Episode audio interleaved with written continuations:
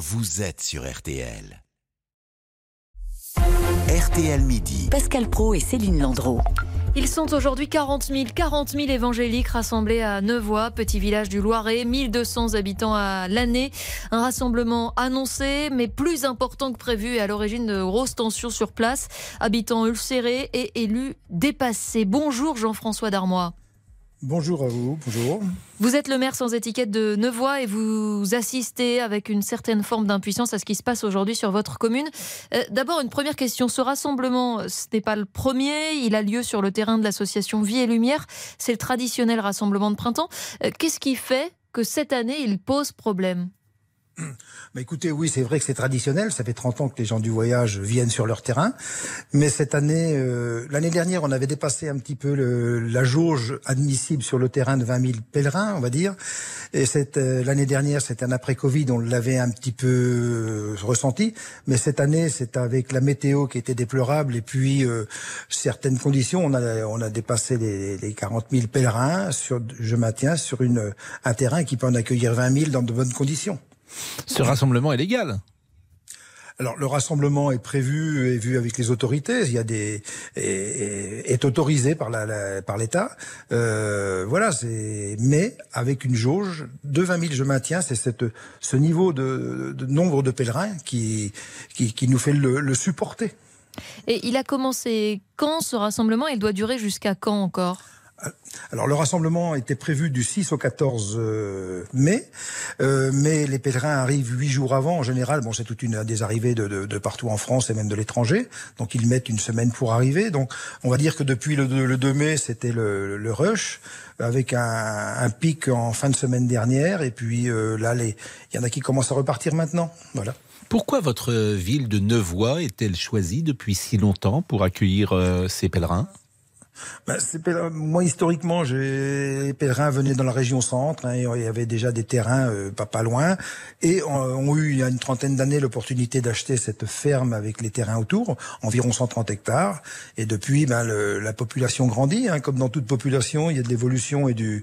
Les, les enfants sont là, les, les petits-enfants, ça grandit. Et puis voilà, on a un nombre de pèlerins euh, de plus en plus important. Des tensions ont éclaté cette semaine, euh, monsieur le maire. Un, habitant a même tiré des coups de feu en l'air. Jamais il n'y avait eu de tels incidents par le passé sur la commune? Non. Alors, on le redoutait avec les, les, gens autour de moi, avec depuis depuis des années, et puis encore plus c'était dès le début de ce rassemblement, on redoutait vraiment que que les gens excédaient euh, et, et, chez qui qui ont des propriétés et chez qui les gens du voyage viennent pour X raisons, euh, on, on, C'est ça parce qu'en fait, chose. les incidents viennent du fait que les pèlerins ne se cantonnent pas toujours à leur terrain. Parfois, ça ah. déborde un petit peu, si je puis dire.